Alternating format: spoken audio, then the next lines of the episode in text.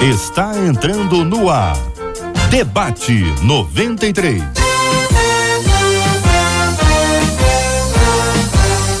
Realização 93 FM. Um oferecimento série The Chosen. A história de Jesus como nunca antes contada. Baixe o aplicativo e assista agora. Os Escolhidos.tv.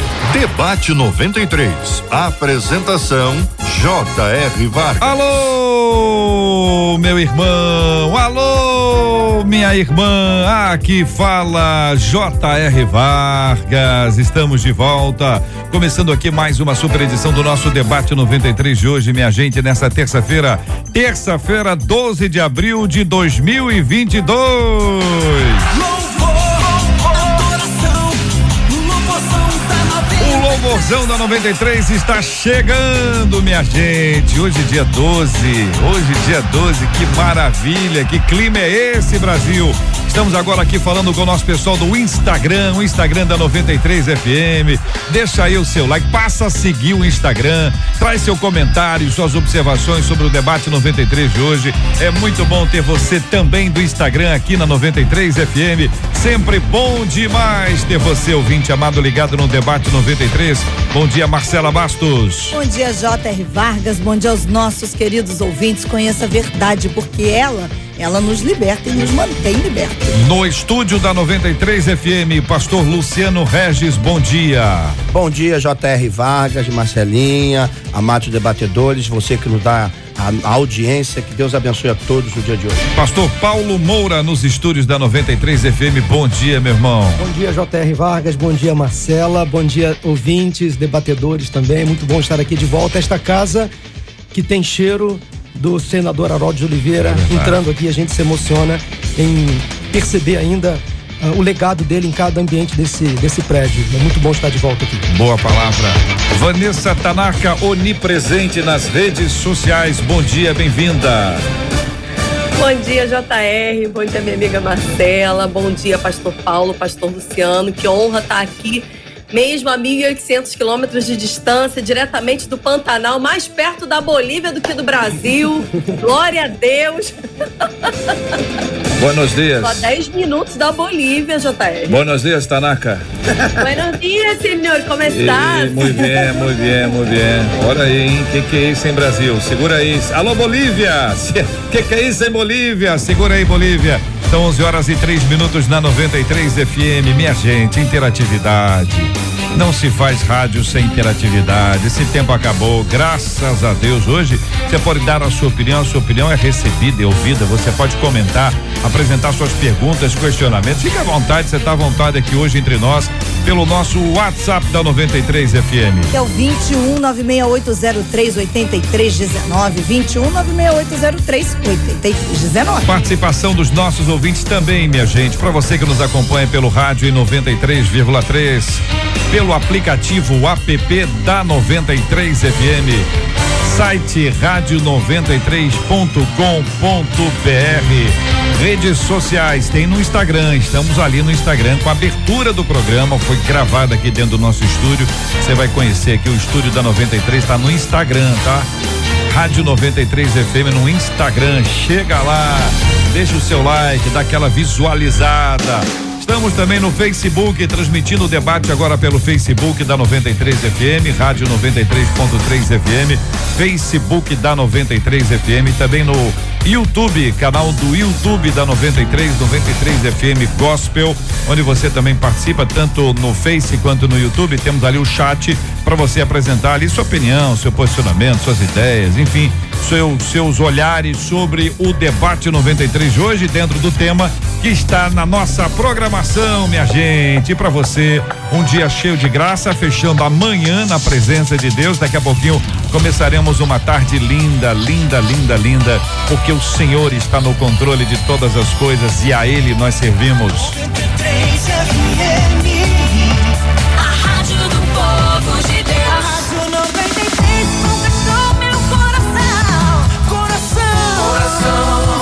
Ontem, no final do programa, a partir da fala de um dos nossos ouvintes, eu trouxe aqui uma pergunta sobre gente que usa a expressão fulano dormiu no Senhor. esse dormiu é um dormir de dormir ou é um dormir dormir? Dormir. Se for um dormir dormir a pessoa vai lá e acorda. Agora se for um dormir dormir acorda onde em que lugar está a pessoa que a gente diz que dormiu no Senhor? A gente vai dizer o quê? Que ela está está no estado intermediário? Ela está entre lá e cá? É, ou entre cá e lá? Se estiver entre cá e lá, pô, mas a pessoa tá entendeu? Vocês entenderam? é isso aí, Brasil, é isso aí, Bolívia. Muito bem, vou começar aqui com o pastor Luciano Redes. O senhor conhece essa expressão, não conhece, pastor? Sim, senhor. E o que que o senhor acha sobre ela? Qual a sua opinião? Então, JR, essa é uma expressão usada pelo próprio Deus, né, na palavra, para explicar a morte dos seus santos, né?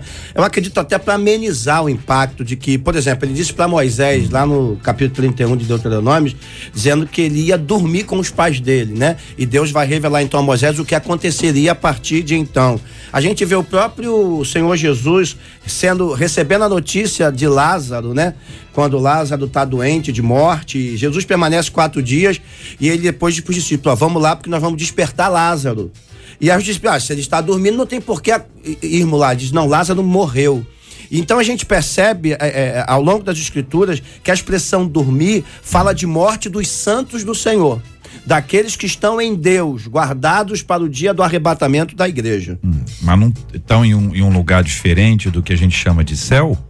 Então, essa é uma expressão, uma outra expressão que é usada num, numa história que Jesus conta chamada de Sei de Abraão, né? Que ele vai usar lá também a, a, história de Lázaro e do rico, que os dois morrem, um morre e, e, e, e Lázaro vai para o Sei de Abraão, onde vai ficar descansando.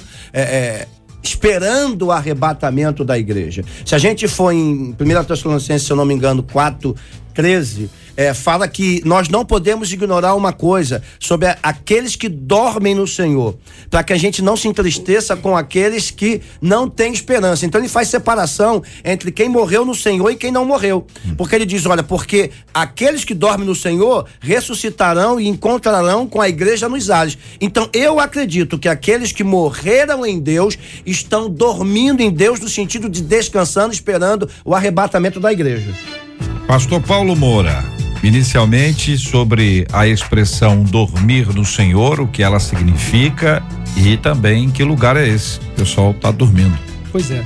Bom, é, sono da alma, dormir no Senhor é um ensino de que é, no período entre a morte e a ressurreição no futuro, a alma fica em estado de uma inatividade, uma espécie de dormência ou descanso, aguardando então, nesse período, a ressurreição é, dos mortos. Esse ensino é promovido, destacado por grupos como Adventistas, Testemunho de Jeová.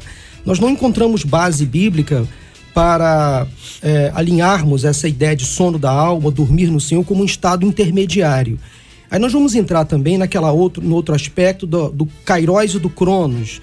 Nós temos na nossa mente a visão do Cronos, o relógio temporário, Exatamente. né? Mas no Kairos de Deus, o que na verdade é, vai acontecer já aconteceu. Ou seja, as pessoas que morreram no Senhor, elas já estão com o Senhor na eternidade. Por isso, Jesus, quando estava na cruz com o ladrão, ele afirmou: Hoje estarás comigo no paraíso. Aquilo que para nós vai acontecer, para o ladrão da cruz já aconteceu. Então, é uma mistura de Kairos com Cronos. Não existe um estado intermediário. Quando nós estamos diante de uma pessoa que morreu no Senhor, tendo essa pessoa dado frutos da conversão, é, é, nós podemos sim afirmar que ela está no Senhor, está no céu.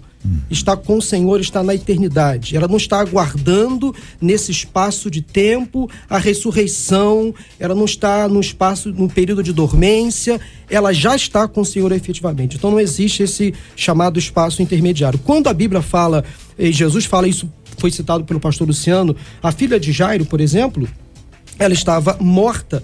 Mas Jesus disse o seguinte: o texto eu separei aqui para vocês. Ela não está morta, mas dorme. A mesma expressão Jesus usou em relação a Lázaro. Então Jesus quis dizer que ela não estava permanentemente morta. Então ela estava morta, sim, mas ela ressuscitaria. Então é nesse, nesse termo que Jesus faz referência a dormir no Senhor. Vanessa Tanaka, sua opinião sobre esse assunto. Então, é, a gente encontra, né, o mesmo texto que eu fui pesquisar aqui algumas coisas, estudar um pouco mais sobre esse assunto, foi o que o pastor Luciano é, se, acabou de citar, né, 1 Tessalonicenses 4, do 13 ao 17. E eu tenho uma Bíblia aqui de estudo, JR, uhum. e esse dormir no Senhor, né, o, o versículo 17, desculpa, o versículo 13, os que dormem no Senhor, aqui está é, tranquilizar, aquietar, acalmar, cair no sono, dormir. Então, eu acredito que é um período, sim, onde a pessoa encontra ali um descanso eterno. E eu observo que quando eu estou dormindo, eu não tenho acesso a outras pessoas. As pessoas podem me chamar, as pessoas podem me, é, é, me gritar e eu não ouço, eu não tenho reação. Então é um período de descanso. Mas sim, quando a trombeta tocar, a palavra de Deus diz isso, quando a trombeta tocar, os seus filhos ouvirão e ressuscitarão, encontra, encontrarão com Jesus nos céus. Eu creio assim dessa maneira também. É, acredito que tem muitas correntes teológicas sobre esse assunto. É um assunto que, é, se você for estudar a fundo, dá muito pano para manga, né? Até é, nessa situação de onde é o céu, quando é o céu, quando Jesus vai voltar. Nós vamos viver num período é, tribulacionista, pré-tribulacionista. Isso aí dá uma, uma um de, uns três debates, né? E eu sou da seguinte, é, do seguinte pensamento, JR. Uhum. Eu quero ir pro céu. Ele vai vir antes, vai vir depois, quando vai vir. Eu estou esperando a volta de Jesus. Eu acho que nós temos que nos preparar. Nós temos que buscar a santidade em Jesus Cristo, porque a gente fica buscando esses detalhes. É, Paulo mesmo escreve: não, en, é, não entreis em vãs conversas, conversas que não vão levar a, a, a um determinado fim. Muitas pessoas pensam de uma maneira, outras igrejas pensam de outra. Vai pro céu, irmão. Tá dando glória a Deus. Vambora, vamos junto. Olha aí, minha gente. E o ouvinte acompanhando os nossos queridos debatedores com as suas perguntas, com seus olhares. Se tema, puxa outro tema. É. Já tem gente perguntando aqui. Hum. E quem não morreu no Senhor? Quem vai não morreu no onde? Senhor? Tá acordado? é, quem não morreu no Senhor não tem outra escolha. Ou é céu ou é inferno. Ou é salvação ou é perdição. Não há meio termo, não há, não há como ficar em cima do muro, não há como a gente fazer um politicamente correto. Ah, quem sabe, veja bem, ele foi tão bonzinho quanto viveu, mas se não recebeu Jesus como Senhor e Salvador, o destino é o inferno. E nós precisamos resgatar, JR, irmãos, esta pregação da escatologia bíblica. Hum. Jesus vai voltar e só Jesus Cristo salva. Boas obras não salvam, é, fazer parte de uma igreja não salva. Então só Jesus salva. Quem não morre no Senhor, e aí é uma questão muito pessoal, né? Quem morre no Senhor? Quem é, o te, quem é a principal testemunha de quem morre no Senhor? É o próprio Deus. Hum. Tem pessoas que durante toda a vida não, nunca frequentaram uma igreja, mas quando eu chegar no céu, eu vou me encontrar com ela. E aí? Uhum. É um mistério que só a soberania do Senhor pode responder. Uhum. Mas é fato que só Jesus Cristo salva.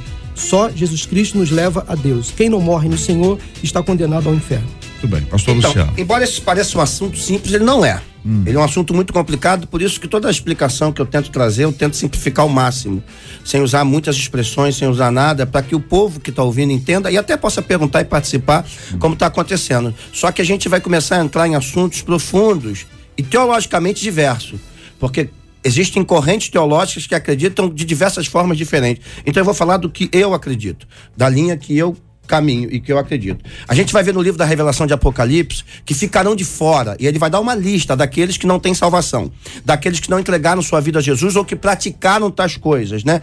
Então eu acredito o seguinte, por exemplo, quando a gente fala vai morar no céu, a gente não vai morar no céu. É novo céu e nova terra. Então vai ser restabelecido um novo tempo. Jesus vai restaurar todas as coisas e nós que somos salvos reinaremos com ele para todos sempre. Então a gente entra na pergunta do ouvinte que é: e quem morreu sem salvação? Ele vai enfrentar a segunda morte que é o, é o inferno, ele vai passar pelo inferno, pelo Sheol, e depois vai enfrentar a segunda morte. E vai ser tudo destruído e restaurado um novo tempo. Então, essa é uma questão, por isso que eu estou tentando simplificar aqui o máximo, né?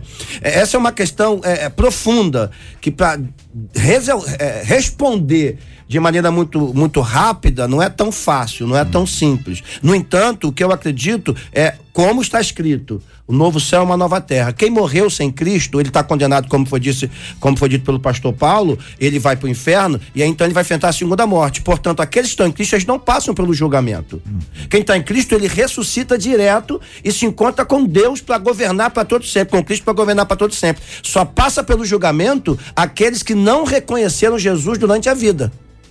Tudo bem. As perguntas estão vindo. É. Estou acompanhando aqui, estou vendo uma após a outra aqui, perguntas muito interessantes feitas pelos nossos ouvintes. Quero dizer para vocês, debatedores, e para os nossos ouvintes, a gente precisa de uma ajuda de vocês para entender Mateus capítulo 27. Após a morte de Jesus, o véu do santuário se rasgou em duas partes de alto a baixo, tremeu a terra, fenderam-se as rochas, abriram-se os sepulcros e muitos corpos de santos que dormiam ressuscitaram.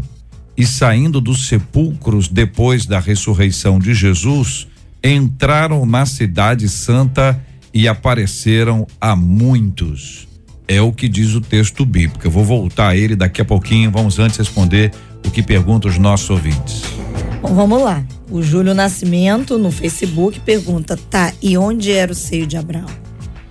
Então, o seio de Abraão. eh, Desculpa, pastor. Não, pode. Ah, tá.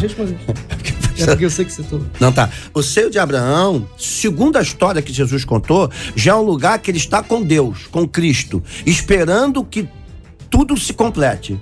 Então ele já está com Cristo e é um lugar de diferenciação, tanto que o rico, ele já está no lugar de condenação. E o e, e Lázaro já no lugar de salvação. Então, seio de Abraão já é um lugar de salvação. Agora, isso é profundo. Ninguém pode afirmar exatamente. Teologicamente, não há base para ninguém afirmar. Então, a gente conjectura teologicamente para dizer que existe um lugar de descanso, que existe um lugar intermediário ou que já está na glória com o Senhor. O pastor disse muito bem dito aqui do ladrão da cruz: ainda hoje estarás comigo no paraíso.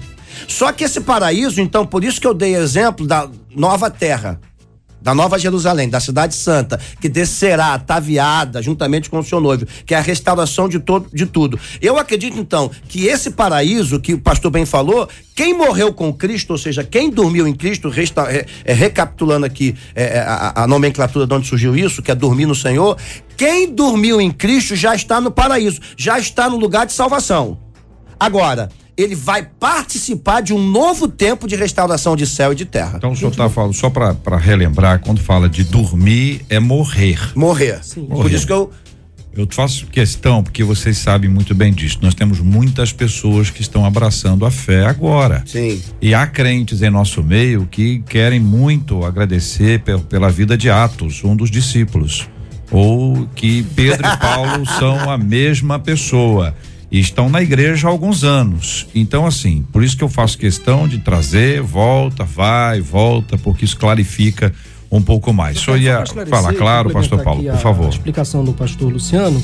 A Bíblia no seu original, na língua original, tanto no hebraico quanto no grego, até no português, nós usamos muitas metáforas. Isso, isso. Não dá para interpretar literalmente o que Exatamente. os escritores bíblicos relataram. Quando fala em seio de Abraão, Uhum. Não há nenhuma expressão sensual nesse, É, é. nesse, nesse termo, não. Colo, né? É uma li- colo, é o colo, é o descanso eterno. Nem que é um lugar físico. Não é um lugar físico, é um descanso eterno, É, um lugar exatamente. espiritual. Dormir no Senhor é morrer, É. é. passar desta vida para uma vida muito melhor. Um ouvinte está perguntando se Eutico. Ele dormiu e dormiu. Ali quando ele caiu da janela, ele morreu. É, então, então ele dormiu. Ele morreu. Ele dormiu. Paulo foi lá e Porque orou dormiu, ele dormiu. Esse olha Jota. que coisa, olha que conversa de Não, ele doido. estava Esse é dormindo, é verdade. Hã? Ele estava Tava dormindo, dormindo. Então. e Esse caiu E dormiu. Ele ele E dormiu. É. Então, porque Dormiu, ele dormiu, dormiu, dormiu, dormiu. Ele subiu do degrau do sono. É, Sono levou outro sono. Muito bem, muito bem. Mais uma aí. Por, aqui agora pelo WhatsApp. Por que Paulo falou aos Tessalonicenses que os mortos em Cristo serão os que vão ressuscitar primeiro? Mas tem que dar, tem que dar o texto primeiro. Esse é o tipo de assunto, tem que fazer como eu fiz. Eu dei o texto, aí dou uma rodada, porque são coisas assim. A pessoa tem que abrir a Bíblia, lembrar do, do texto bíblico e tudo mais. Não é não é fácil, não. A pastosada em casa agora tá toda respondendo. Não, faz isso, isso, assim, assim. Chega aqui, é o ao vivo. Ao vivo é diferente. Ao vivo tem que ter a paciência aqui. E eu citei, 1 Tessalonicenses, então lá, do 13, do é, 4, do 13 ao 17. Hum. Não queremos, porém, irmãos, que sejais ignorantes com respeito aos que dormem, oh. para não vos entristecerdes com os demais que não têm esperança. Pois se cremos que Jesus morreu e ressuscitou, Assim também Deus, mediante Jesus, trará em sua companhia os que dormem. E aí ele continua até o 17, uhum. é, discorrendo aí sobre esse assunto. Né? O que a gente tem que parar para analisar aqui, é, até é, em relação ao seio, o que, que, é o seio de uma mãe? Né? O que, que, é o seio de uma mãe? É um lugar de aconchego, é um lugar Conforto. de segurança, é um lugar de, de, é, é de carinho ali, de amor né? É, é o lugar que a criança mais se sente é, protegida e é onde nós estaremos, porque não estamos nas nossas faculdades mentais é, é, ali é, é, ligadas, estamos dormindo. Então o Senhor está nos guardando, está protegendo ali a nossa vida enquanto estamos no seio é, de Abraão. Eu creio assim. E um outro detalhe é, esse detalhe do quem vai para o céu e quem vai para o inferno, porque muitas pessoas é, eu acredito que estão pensando, poxa, então aquele meu parente que morreu sem Jesus foi para o inferno. Será que foi? Eu acredito no último arrependimento. Hum. Eu sou eu sou dessa linha de, de raciocínio. Se essa pessoa ouviu falar de Jesus, a palavra de Deus diz que Deus não tem prazer na morte de um injusto, de uma pessoa que vai para o inferno. Ele não tem prazer. Então, eu acredito que assim como Jesus ali naquele momento falou na cruz, ainda hoje estarás comigo. Eu acredito que Jesus, ele dá todas as chances, lógico, para quem quer, tem gente que já declara, não quero, não tô afim, não vou. É o inferno mesmo que eu quero, e tem gente que, que é isso aí mesmo, que está vivendo essa vida. Mas eu acredito que existe até o último momento, sim, a questão do arrependimento. E acredito que o céu, sim, será um lugar onde nós vamos nos surpreender. Pois não? Não, o, então, o, o, texto que eu trouxe, esse texto que eu trouxe lá na, na minha primeira fala, exatamente é pela linha de raciocínio que eu tenho. Né? É, o novo céu e a nova terra. A gente precisa entender de que quem morre é, não tem um corpo lá. O corpo vai ser glorificado. Né? A Bíblia fala sobre isso. E por que, que eu acredito é, no, exatamente no que está escrito? E eu tenho que acreditar, óbvio, né? É, no novo céu e nova terra. Porque quando Jesus deixa essa palavra que a gente está usando, 1 Tessalonicenses 4, 13 em diante, é, ele está explicando para trazer esperança àqueles que sentiram a perda, sentiram o golpe. Ele diz: olha, não tem problema. Se vocês estiverem com Cristo, um dia nós vamos estar todos juntos nessa restauração total de tudo.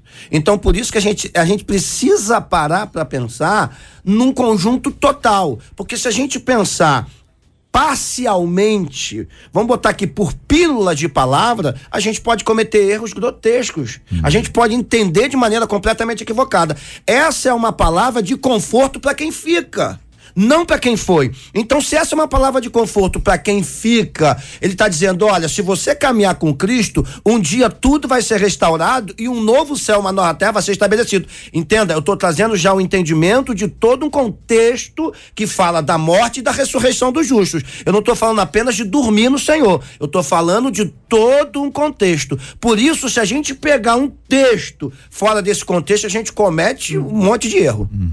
Pastor Paulo. Não, eu estava só lembrando aqui, JR, que nós estamos, é, a igreja, né? E falo da igreja brasileira, que é o nosso contexto, está sendo invadida por algumas heresias.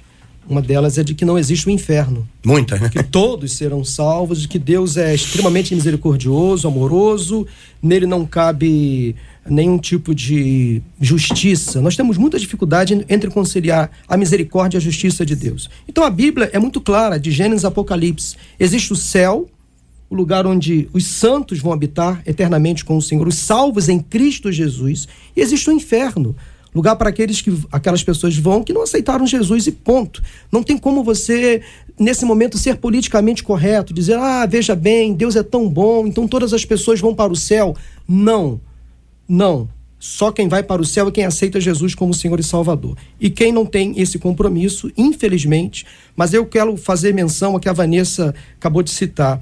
Quem é a principal testemunha de quem realmente. Nós podemos fazer conjecturas. Fulano é. morreu no Senhor, está com o Senhor na eternidade. Uhum. Eu posso afirmar isto sim, com base nos frutos daquela pessoa. Uhum. Ela viveu em Cristo, ela foi salva, ela mas quem realmente vai confirmar isso é o Senhor. A gente acha que alguém merece, o outro não. Exato. E naturalmente com base na nossa lógica. Isso. Óbvio, né? Se o cara faz o que eu faço, não, ele vai, vai. Ele foi, foi sim. Ele tem que ter ido, né?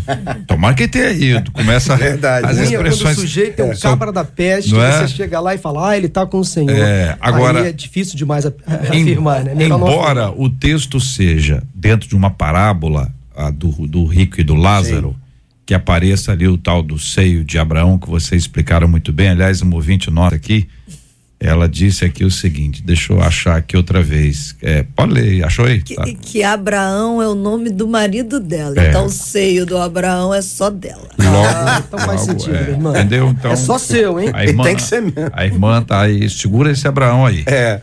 Que é o seguinte, a gente pode afirmar então que Abraão foi pro céu? Sim. Sim. Claro. Não, vocês não vão, claro, vocês estavam lá? Vocês estão com a lista? Ah, sim. Pegaram a lista? Ah, tá, então, okay, então, okay. com a lista. Você acabou de falar que a gente não sabe. Ah, vou dizer que Abraão. Aí tem que ter uma base. Por isso que eu falei. 11. Por isso que, por isso que eu tô falando. A galeria dos heróis da fé. Comba, heróis da fé. Vamos lá. Vamos, é. vamos ajudar a cabeça do nosso ouvido no passo a passo. Parábola, Jesus Sim. contando a parábola. Ainda que seja uma parábola, podemos considerar pela parábola. Sim. Sim Há um outro texto antes desse, quando Cristo encontra o centurião e fica impressionado com a, fé. fé Ele diz que muitos virão do Oriente e do Ocidente a sentar-se a uma mesa com Abraão, Isaac e Jacó. Botou o trio todo, hein? trio todo, eu que botei, não. Tá lá no, no, no Evangelho. Aí vem os heróis da fé, que tem uma lista maior, onde né, existe um consenso de que essas, esses irmãos e irmãs já estão na glória. Então a gente pode afirmar isso aí tranquilo. Sim. É isso aí, tranquilo. E o texto que eu, que eu li aqui de, de Mateus? Quem quer falar sobre ele? Qual a referência, JR? Mateus, Mateus 27. 27. Mateus 27, a partir do versículo 51. É, logo, logo após a, a, a morte de Jesus, e Jesus clamando outra vez com grande voz, entregou o Espírito. Eis que veio do céu, eis que o, eis que o véu do santuário. Se tu já foi para Atos 2. ah, tá conectado o assunto. Eis que o véu do santuário se rasgou em duas partes, alto a baixo, tremeu a terra, fenderam-se as rochas. Aí abriram-se os sepulcros. Muitos sepulcros eram nas rochas, vocês sabem disso. Se abriram os sepulcros e muitos corpos de santos que dormiam ressuscitaram. E saindo dos sepulcros, depois da ressurreição de Jesus, entraram na cidade santa e apareceram a muitos. E aí o centurião e os que com ele guardavam a Jesus, vendo o terremoto e tudo que se passava, ficaram possuídos de grande temor e disseram verdadeiramente esse era o filho de Deus. Então é este reencontro que é a galera que está ressuscitando ali depois da ressurreição de antes da ressurreição de, de Jesus. É, é, entre a morte e a ressurreição de Jesus. Aparece uma galera, as casas são visitadas. Olha aí, e os discípulos ficaram depois com medo ainda. É difícil a gente colocar isso no contexto e assimilar, porque é muita manifestação de poder muito, de Deus muito, aqui. Muito. Até porque Jesus tinha liberado essa palavra antes de morrer. Hum. Ele disse na cruz pro ladrão: ainda hoje estarás comigo no paraíso. A gente precisa entender, o pastor já disse aqui, que o tempo de Deus não é o nosso tempo. Né? A gente está no Cronos, Deus está no Caros. O que pra gente vai acontecer, para Deus já aconteceu. Então a gente entender isso é, é, é, não é tão fácil nem tão simples. Então a gente precisa tentar simplificar ao máximo. Uhum. É, o texto que o JR está trazendo, no meu entendimento, acredito que na grande maioria, é literal. Uhum. Ele é um fato literal.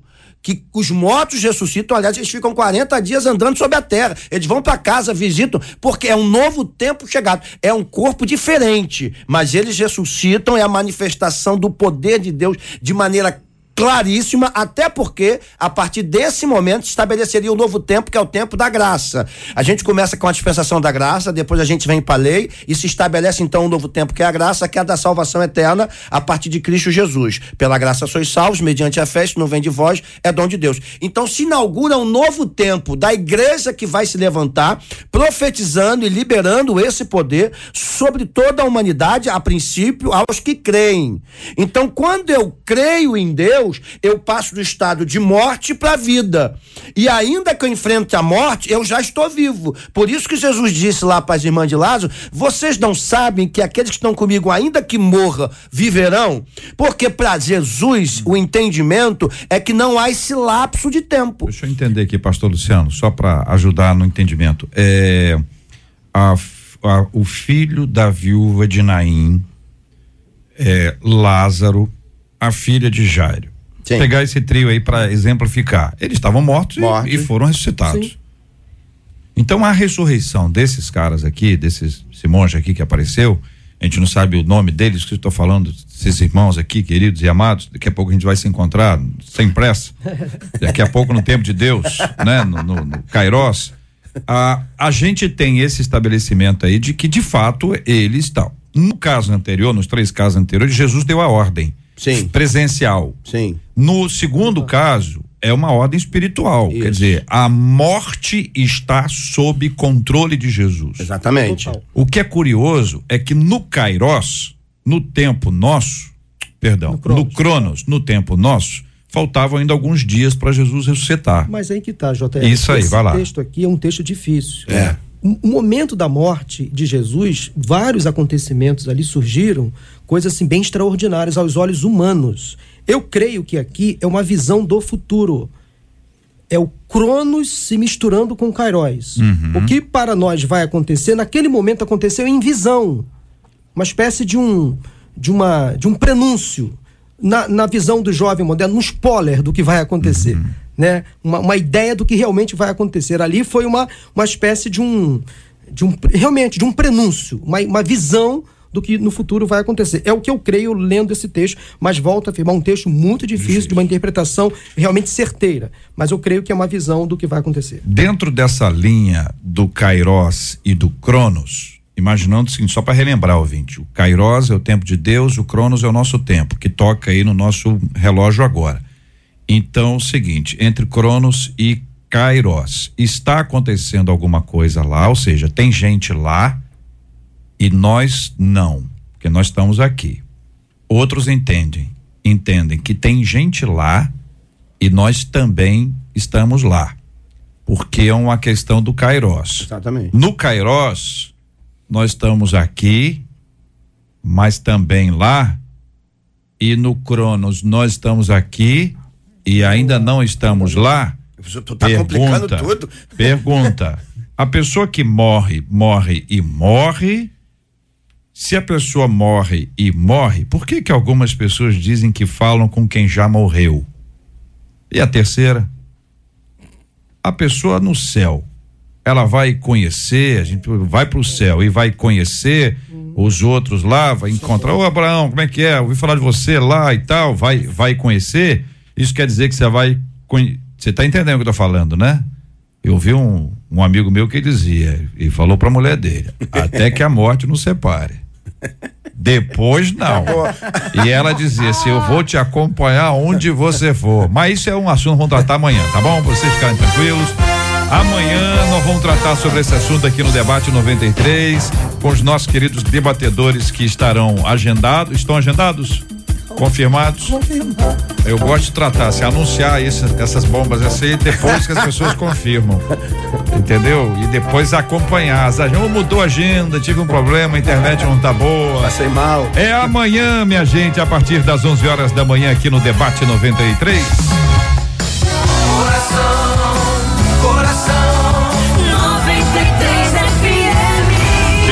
Debate 93. Debate 93. De segunda a sexta, às 11 da manhã. Você pode ouvir o podcast do Debate 93. Encontre a gente nos agregadores de podcasts e ouça sempre que quiser. O seu rádio está no Debate 93. Ô, Vanessa, uma de nossas ouvintes se encaminhou pra gente um tema. Eu quero começar ouvindo a sua palavra sobre esse assunto. A ouvinte diz: a impressão que tenho é que os jovens de hoje são muito mais imaturos que os de antigamente. Estou perguntando isso a você, porque se eu, eu não posso perguntar a mesma coisa para o pastor Luciano, o pastor Paulo, que eles já não lembram mais. É uma questão que envolve tempo e nesse tempo nosso aqui, esse Cronos nós deu uma avançada, deu uma avançada. Mas ele diz aqui, a impressão que tem que os jovens de hoje, eles são muito mais imaturos que os de antigamente. Aí começa a reflexão. Isso é resultado de uma mudança cultural ou uma falha por parte dos pais? A demora para alcançar a maturidade pode trazer prejuízos para a sociedade? A igreja pode ajudar no desenvolvimento da maturidade de adolescentes e jovens? Como lançar os filhos para a maturidade? Eu começo, Vanessa, ouvindo a sua opinião. Então, JR, eu acredito que a nossa geração atual de jovens, ela está vivendo, idolatrando um Deus. E esse Deus se chama eu. Hum. E é, tudo passa pelo, pelo a palavra aí que, né, a cultura de, de, de endeusar a minha opinião, tudo que eu sou, tudo que eu tenho, e eles querem viver o tempo do agora. O jovem adolescente, eles, eles acham que não tem futuro, e muitas oportunidades são perdidas é, por essa falta de expectativa no futuro.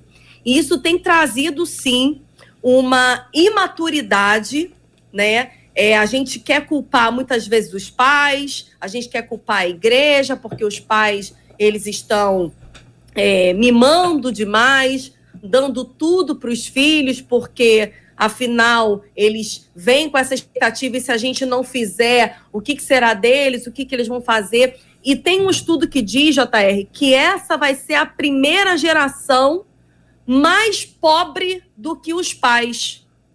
Tem um estudo sério é, dizendo isso, que essa vai ser a primeira geração, porque eles não criam essa expectativa, eles não criam, esse, essa, eles não têm essa visão de futuro. A visão deles é no aqui e agora, no que eu quero para mim agora, eu quero viver tudo nesse momento. E isso tem complicado muito a, essa, essa geração que a gente está passando agora. Pastores. Então, é, a gente vive um misto de coisas, né? É, e a gente precisa entender. E eu quero começar então pela palavra. É, quando Salomão, Salomão foi um jovem extraordinário. Salomão catalogava os provérbios para que pudesse. Salomão criava os provérbios. Salomão foi um jovem sobrenatural. E a vida de Salomão foi aos pés do seu pai Davi aprendendo, sendo instruído. Salomão não era inteligente ou não se tornou inteligente a partir do momento em que Deus traz a ele sabedoria. É óbvio que ele se torna infinitamente mais sábio quando Deus toca nele e entrega a sabedoria. Mas o jovem Salomão, ele já buscava, tinha fome e sede para ser como seu pai era. Então ele aprendia com os erros do seu pai e aprendia com os acertos do seu pai, seu pai Davi, né, para quem não sabe, a partir dos ensinamentos do seu pai. E aí eu chego em Provérbios então, quando Salomão agora, ele vai começar se colocando como filho. Ele diz que ele é filho de Davi e ele começa a dar um caminho de instrução de conhecimento para que a vida do jovem seja uma vida forte. E aí ele vai entrar de novo numa outra lista. Filhos, se vocês querem ser instruídos, querem ser fortes e sábios, vocês precisam ouvir a instrução do pai e da mãe. E por que, que eu estou trazendo isso? Porque de fato começa primeiro em casa. Se o pai e a mãe não gasta tempo direcionando os filhos, o pai e a mãe pode não ter um conhecimento para dar aos filhos, mas ele tem que ter a obrigação de dar o caminho para buscar o conhecimento. Ou seja, a escola e tudo mais que está atrelado ao crescimento desses jovens. Nós vivemos hoje culturalmente inversão de valores por causa de toda a internet. Né? A internet trouxe uma gama de conhecimento distorcido uma gama de conhecimento exagerado no sentido da distorção da coisa que eu estou dizendo, uhum. né? A gente tem hoje um monte de coisas acontecendo e, e, e o jovem, melhor, as crianças bebendo dessa fonte sem censura nenhuma dos pais. As crianças estão com o celular porque os pais querem jantar em paz, porque os pais querem ter sossego em casa depois de um dia cansativo de trabalho. Então é fácil entregar um, um- um computador, um telefone na mão das crianças para que elas se divirtam. Só que elas vão bebendo de fontes distorcidas o tempo inteiro, de desenhos distorcidos, de uma série de informações. Eu estou trazendo tudo isso porque é exatamente esse o problema. O problema é que os pais deixaram de ter o papel fundamental de pais. Os filhos assumiram um papel de pais em muitas determinadas horas de suas vidas, quando eles, e, a Vanessa trouxe bem, eles começam a colocar a figura deles em primeiro lugar diante de tudo. Os pais erram quando não dão limites, quando não consertam. Então, existe uma gama de fatores nisso para mostrar que os jovens, eles são imaturos, e são mesmo. Nós vivemos uma geração, desculpe usar a expressão aqui, vou, vou terminar minha primeira fala aqui nesse assunto, é, é, mimizenta que reclama de tudo. Eu estava no treino do meu filho ontem e eu estava vendo um, um- um- jovem de 19 anos, que é de uma certa base, reclamando porque o outro chamou ele de idiota. Eu falei, mas que ponto a gente chegou num jogo de futebol, num disputa, numa disputa de carioca? É óbvio que vai sair muito pior que idiota. Mas ele ficou com raiva porque alguém chamou ele de idiota. Então nós vivemos numa geração mimizenta, numa geração que não está preparada Agora, para ser madura. o que o senhor está dizendo é o seguinte: está dizendo que se os filhos estão assim, os netos serão piores ainda. Se não houver intervenção, Se a imaturidade ele é progressiva. E daí é pior ainda. Pastor Paulo, sua opinião sobre esse assunto. Essa geração que nasceu ali a partir do final da década de 90 realmente foi muito influenciada. Eu tenho filhos nessa idade, meu filho tem 22, minha filha tem 18, e como pastor e psicólogo acompanho, Marcela também, líder de adolescentes, a gente acompanha essa geração, o JR também já foi pastor de adolescentes, então sabe o que é lidar com essa geração de jovens adolescentes de hoje. É uma geração que realmente não aprendeu o valor do não. Uma geração que não soube lidar com a frustração. Uma vez eu ouvi de uma grande comunicadora secular, há uns anos atrás, que ela não dizia não para a filha dela, com medo de frustrar. Deixa que ela faça as escolhas. Não, são os pais que estabelecem os limites. E tudo que os filhos necessitam é de um pai e de uma mãe que diga não. Não pode, não vai, eu não quero, não é bom para você. Nós precisamos frustrar as nossas crianças para que elas criem eh, couraças, para que elas fiquem seguras para lidar com as dificuldades na vida. Hoje estamos enfrentando um fenômeno que não é recente, é muito antigo, a chamada geração canguru. São os filhos que crescem, mas não querem sair do ninho, do conforto, da casa dos pais. Querem viver como adultos, mas não querem assumir responsabilidades. Isso é muito antigo. Se a gente for olhar para o Antigo Testamento, já rapidamente, Claro. lá em Gênesis 26, 34, nós temos uma crise envolvendo a família, uma família de Isaac, a família de Isaac e Rebeca, os filhos Esaú e Jacó. Diz a Bíblia que eles tinham 40 anos e eram ainda solteiros, brigando em casa como dois adolescentes. Até que Rebeca teve que dar um. Uma- teve uma crise, ela foi obrigada a colocar Jacó para fora de casa, senão Esaú ia matar Jacó. E aí Jacó é obrigado a sair de casa para se casar. E os dois estavam tendo problemas, dando problemas para os pais. Então, quando os filhos demoram a sair de casa, dão problemas. É importante os pais também, aí o pastor Luciano falou da questão da cultura, Vanessa também. E, sim, a cultura tem influenciado, mas eu, ve- eu vejo hoje uma grande influência dos pais. Pais doentes geram filhos doentes. É essa falha dos pais que o ouvinte traz aqui. Né? O ouvinte apresenta essas dois nortes aqui: a mudança cultural ou uma falha por parte dos pais. Temos as duas po- possibilidades, com uns ah, um ah, dando ênfase mais em um do que nos outros dois. A, a demora para alcançar a maturidade pode trazer prejuízos para a sociedade. Que sociedade é essa, Vanessa, povoada por pessoas imaturas? É, JR, eu- o que- que eu acredito, né? A palavra de Deus vai nos dizer lá em Gênesis, no capítulo 1, é, quando Deus cria o homem, ele fala: façamos o homem a nossa imagem e a nossa semelhança. E aí ele dá algumas é, é, é, ordens lá, né? Dominai, é, multiplicai. Ele é, e acredito que essas ordens estão atreladas a ser imagem e semelhança do Criador. Você vai dominar, você vai multiplicar, você vai entender, você vai ter esse entendimento quando você se torna imagem e semelhança do Criador. E o que a gente tem visto hoje é essa sociedade, essa geração que não quer ser imagem e semelhança do Criador, porque enxerga no Criador muitas vezes algo que eles não querem viver.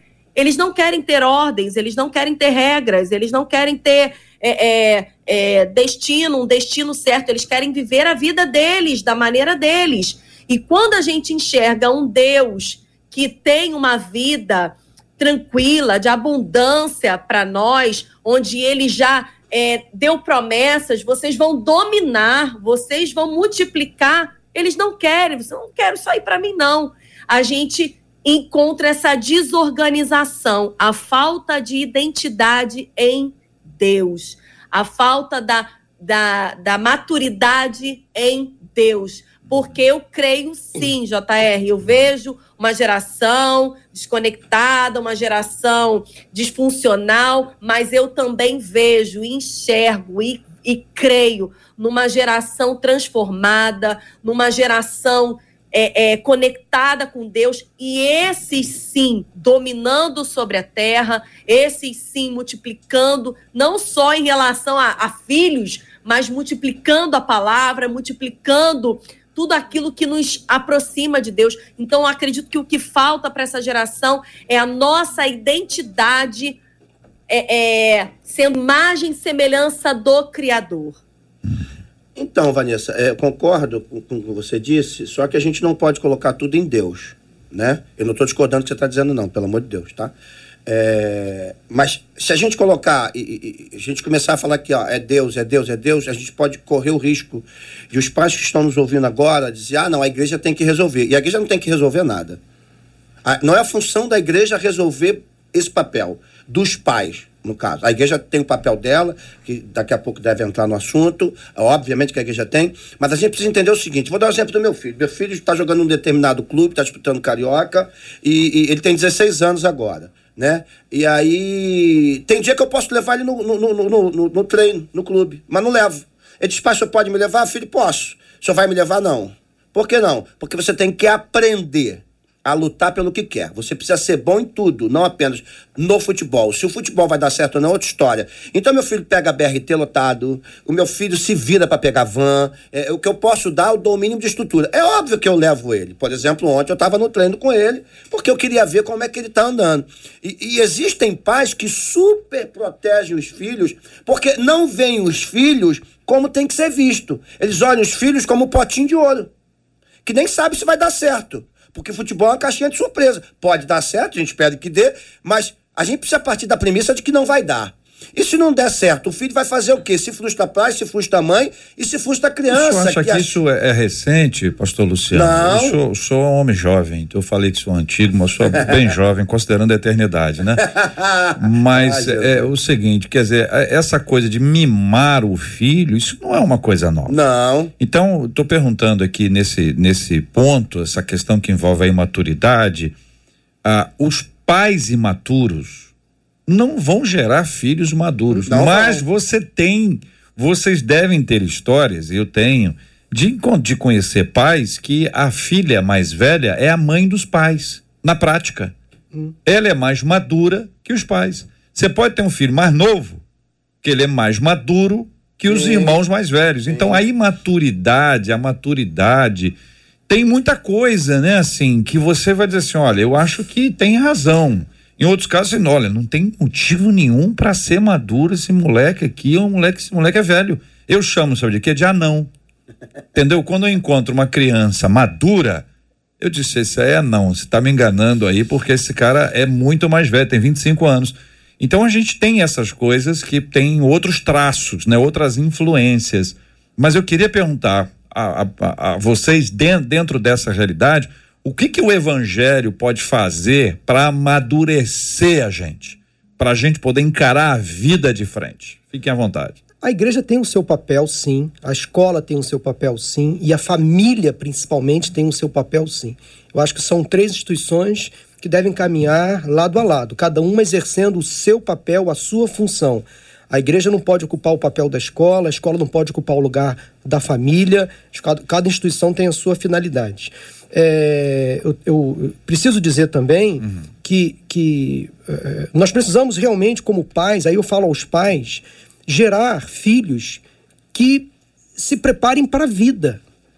É importante os pais romperem os laços, cortar o cordão umbilical. Eu sou de uma geração, hum. e eu creio que a maioria, de que os filhos eram, eram educados, eram incentivados a estudar, ir para a escola, para arrumar, uma, escolher uma profissão, entrar no mercado de trabalho e se casar. Hoje eu percebo muitos pais parece que sofrem quando os filhos saem de casa. Parece que é um parto, uma dor terrível hum. quando os filhos estão indo para a escola. Nós precisamos criar os filhos para a vida, para que eles assumam responsabilidades, se frustrem, né? tomem decisões erradas, aprendam com os erros, mas precisam viver a vida deles. Deixar pai e mãe é, é bíblico.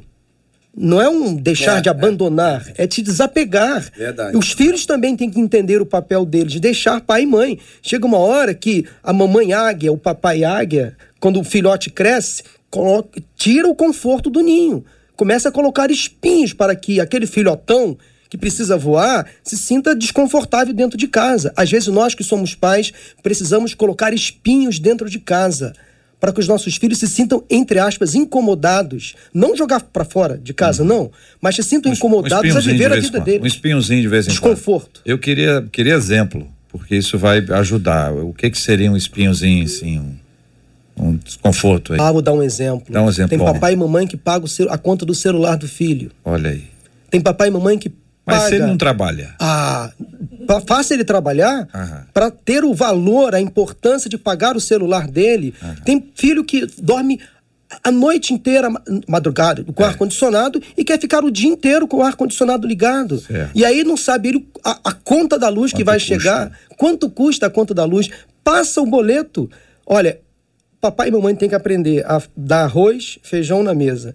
Uhum. Mas chega uma hora que o boleto o filho tem que pagar. Eita. É por isso. Inflacionou o mercado agora. É por ah, isso agora... que há hoje uma diferença gigantesca ah. entre filhos mimizentos e filhos de comunidade.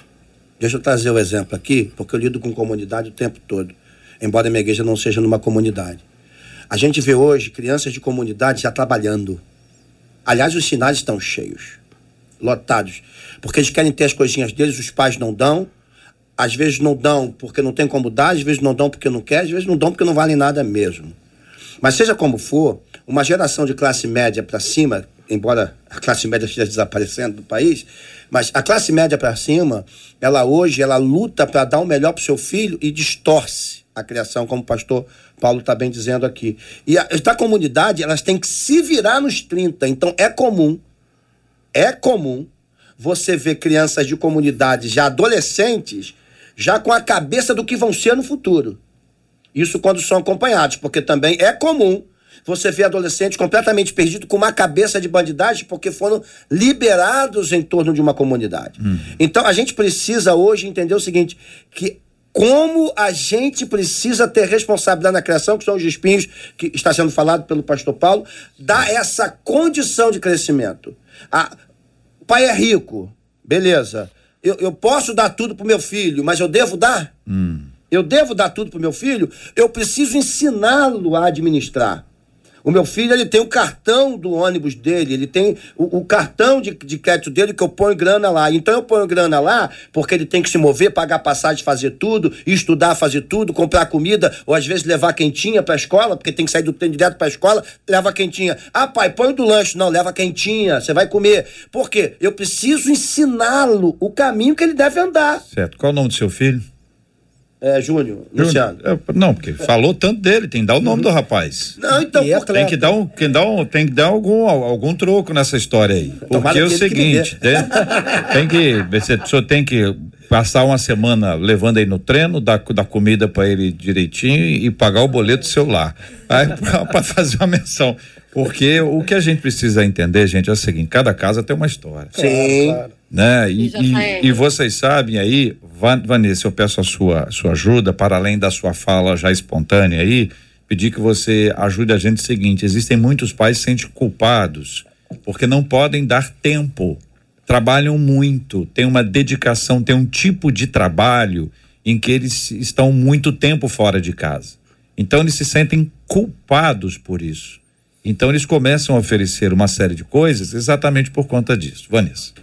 É, e o que, que acontece muitas vezes, que eu enxergo trabalhando aí há 20 anos com adolescentes, é que hoje nós temos uma geração de pais e filhos que não conseguem conversar.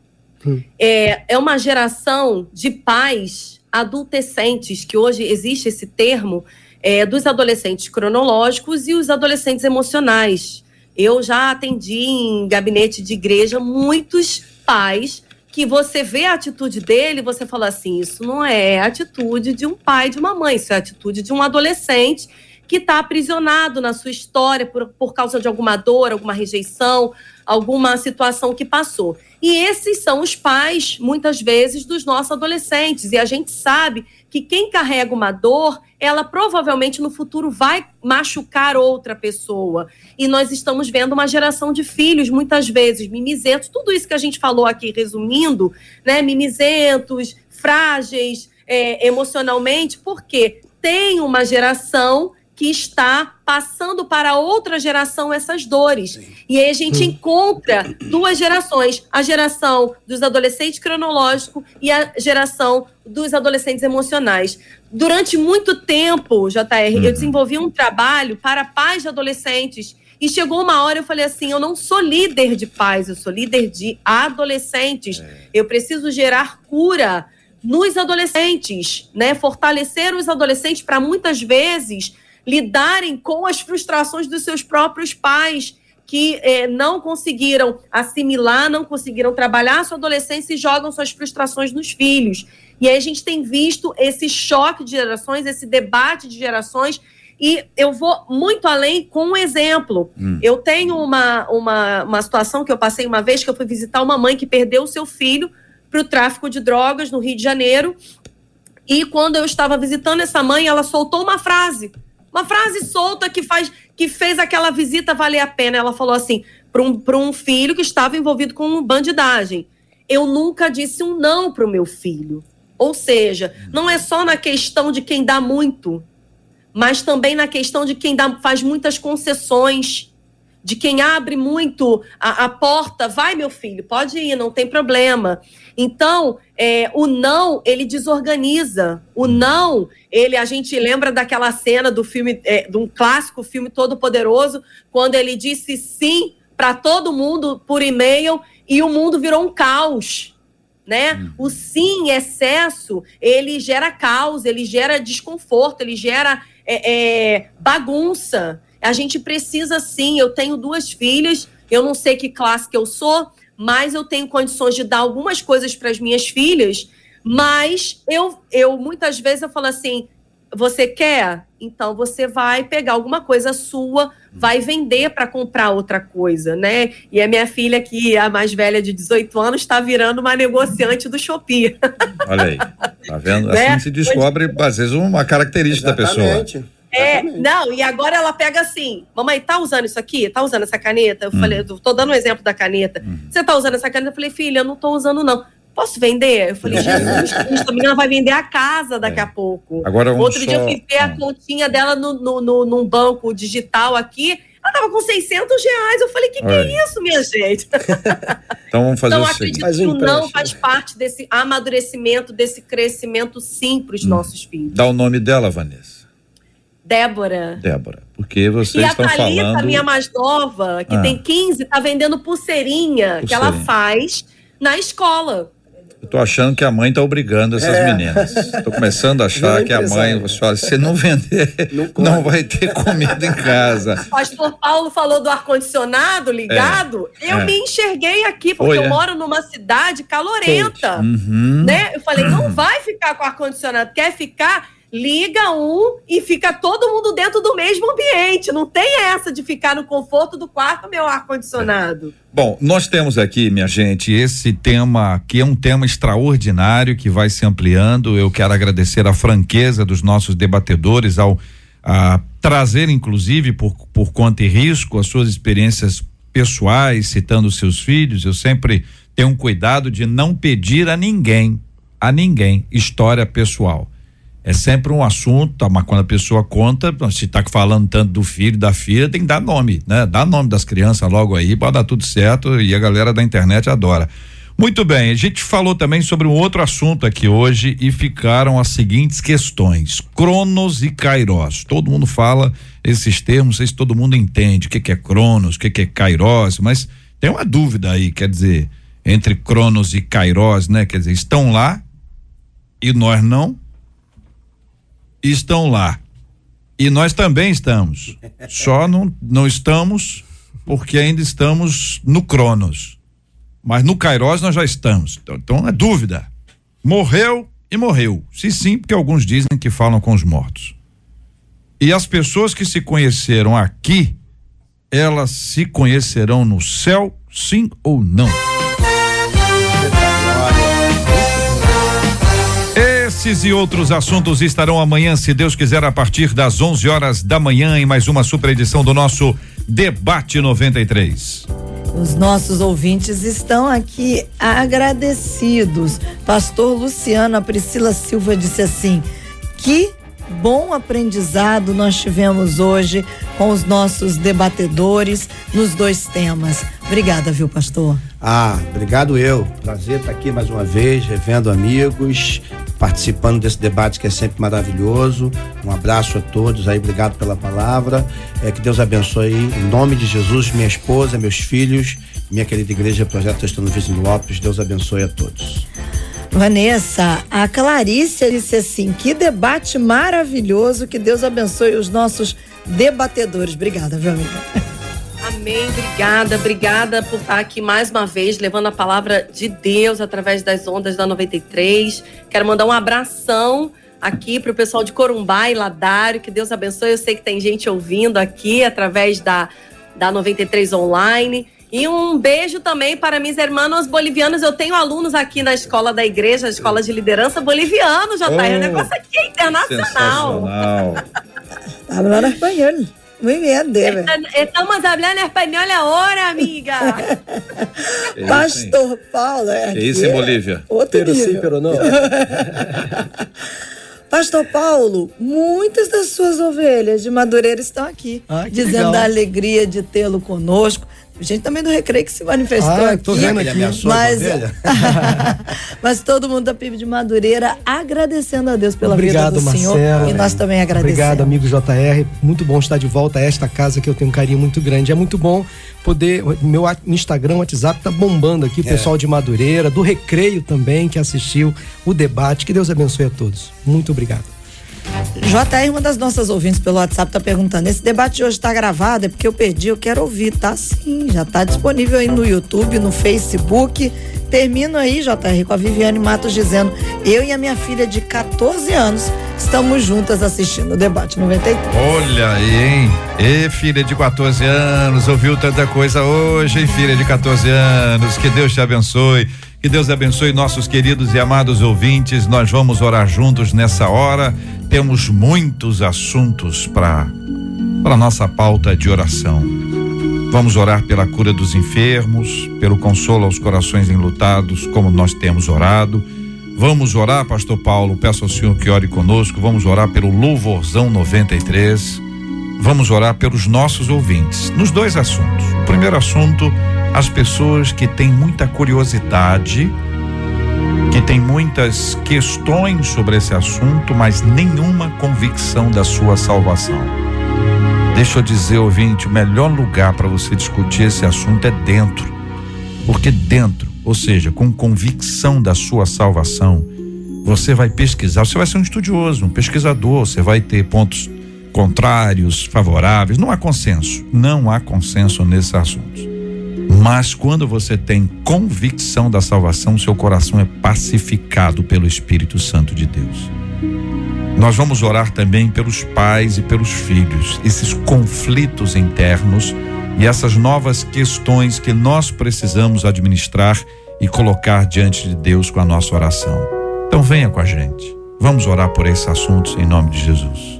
Senhor Deus e Pai, muito obrigado por esta oportunidade tão preciosa, esse debate tão esclarecedor.